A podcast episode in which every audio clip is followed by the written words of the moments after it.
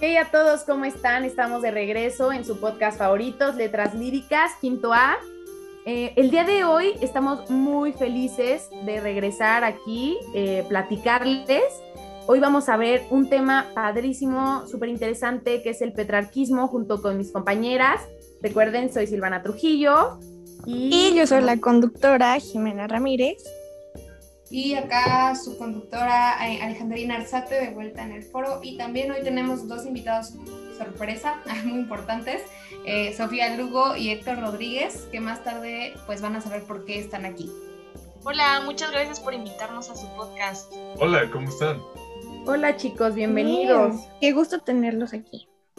Sí, Gracias por invitarnos. mucho gusto. Pues vamos a empezar a... Primero que nada vamos yo creo que a hablar de quién era Francisco Petrarca. ¿Ustedes saben quién era Francisco Petrarca? Mm, la verdad, no mucho, pero Ale, ¿por qué no nos cuentas? Pues mira, Francisco Petrarca fue un poeta, filósofo y filólogo argentino. Él nació el 20 de julio de 1304 en Arezzo, Italia. Es considerado el precursor del humanismo. Es un pilar fundamental de la literatura italiana. Su poesía dio lugar a la corriente literaria llamada el petrarquismo, que después influyó a varios otros autores como Garcilio de la Vega, William Shakespeare y Edmund Spencer. Bajo esta corriente también logró recuperar la importancia de Italia en el mundo literario. Exacto, Ale. También este autor se destaca mucho por ser un poeta adelantado a su época, ya que este vivía en la Edad Media, pero casi todas sus obras tocaban temas de la época del Renacimiento. Él consideraba que la cultura clásica y la cultura del cristianismo eh, se complementaban muy bien y entonces intentó armonizar el legado grecolatino con las ideas del cristianismo. Wow, chicas, la verdad es que las he estado escuchando y súper bien toda la información que tienen. Y les voy a platicar un poquito más. Miren, el cancionero, en italiano cancionere, es el nombre con el que se le conoce a esta obra lírica en vulgar toscano y fue compuesta en el siglo XIV y publicada por primera vez en Venecia en 1470 por el editor Indelino da Spira. Wow, Sofi, ¿y cuál es su estructura? ¿Qué Pues estructura mira, tiene? Sí, o sea, es una muy buena pregunta y es que el cancionero se compone de 366 fragmentos, de los cuales 317 son sonetos, 29 son canciones, 9 sextinas, 7 baladas y 4 madrigales, de los, cuatro, de los cuales están escritos cronológicamente. Y esta está tradicional. La obra está dividida en las rimas en vida de Madonna Laura y las rimas tras la muerte de Madonna Laura. Wow, es una larga estructura. Pero, ¿quién es Madonna Laura? Ay, mira, ella es un personaje súper importante, pero hay que remontarnos a 1327, cuando Petrarca vio por primera vez a Laura, quien sería después el objeto idealizado del amor y quien representa las virtudes cristianas y de la belleza en sus obras. Es su musa. Wow, me encanta tanto amor y tanto romanticismo, pero también tenemos a nuestro invitado Héctor, el cual nos va a dar un poquito del contexto. Adelante, Héctor, platícanos. Claro que sí, Silvana. Pues mira, el petrarquismo fue una poderosa corriente de inspiración lírica que se difundió por toda Europa durante el Renacimiento. A esta lírica se superpone una nueva filosofía amatoria influida por el platonismo. ¿Ustedes saben qué es? No, no, Más o menos, la verdad. No mucho. Por supuesto, yo les refresco la memoria. El amor platónico hace énfasis en lo físicamente bello, idealiza y cree que el amor es inalcanzable. El influjo del petrarquismo se extendió de forma generalizada hasta el siglo XVIII. Los poetas petrarquistas cultivaron principalmente el soneto amoroso, reuniendo sus poemas en colecciones estructuradas como cancioneros petrarquistas, de modo que las composiciones documentaban la historia sentimental de su amor por la dama. En ello se puede observar la evolución desde lo sensual hasta lo espiritual, que es un tema importantísimo. Por influjo de las teorías amorosas, el platonismo es considerado el amor como algo abstracto. Además, Petrarca quiso componer poesía en una nueva lengua que le daba la posibilidad de experimentar con ella y perfeccionarla. Y lo hace con los temas heredados de la lírica provenzal que a través de la escuela siciliana habían llegado los poetas toscanos del Dolce Novo. De ahí la fuerte influencia en el amor cortés que ejerce el cancionero. Un dato interesante es que algunos poetas asimilaron el petrarquismo de manera más o menos libre, como por ejemplo William Shakespeare, que escribió un cancionero dedicado a un hombre. Ay, no, chicos, me parece súper interesante. Sí, no, del amor. se Pero- esos poemas. Sí, y teniéndolos aquí, les puedo pedir que me ayuden a analizar uno, pues uno de sus primeros poemas. Entonces quiero pedirles que me ayuden, se los voy a leer, a ver qué me pueden decir, ¿ok?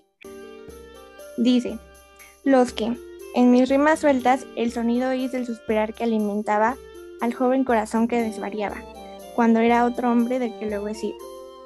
Del vario estilo con que me he dolido, cuando esperanzas vanas me entregaba. Si alguno de saber de amor se alaba, tanta piedad como perdón le pido. Que anduve en boca de la gente siento mucho tiempo. Y, así frecuentemente, me advierto avergonzado y confundido. Y que es vergüenza y loco sentimiento, el fruto de mi amor, y claramente, y bre- breves, ay, perdón, breve sueño cuando placer al mundo. ¿Qué opinan, chicos? Sí, es hermoso. Si no mal recuerdo, es el primero, ¿no? De todo el cancionero. Sí, es el primero. Y me llamó mucho la atención la forma en que empieza. Claro, Pero ¿qué me pueden decir? yo te explico eso, no te preocupes. En la parte donde dicen rimas sueltas es una metonimia de rima que engloba la poesía en general. Asimismo, cuando llega el sonido oís del suspirar que alimentaba, el suspiro está muy unido a este término de estar enamorado, que estar enamorado es algo individual, porque el amor es colectivo, el enamoramiento es de uno solo. Entonces, al joven corazón que desvariaba, es el enamoramiento que lleva su tiempo en alguien, en un joven, que este joven tiene mucho ímpetu y que desvariaba es un tema muy petrarquista porque es poco control, algo que se toma mucho en esto. Asimismo, en su segundo, en su segunda estrofa, del vario estilo con que me he dolido, cuando esperanzas vanas me entregaba, si alguno de saber de amor se alaba, tanta piedad como perdón le pido, quiere pedir comprensión por el amor que siente en ese momento, porque cree que nadie lo puede comprender. Sí, mira, exactamente como él te iba explicando, eh, ya pasando a la siguiente estrofa, habla un poco sobre andar en boca de la gente y sentir vergüenza.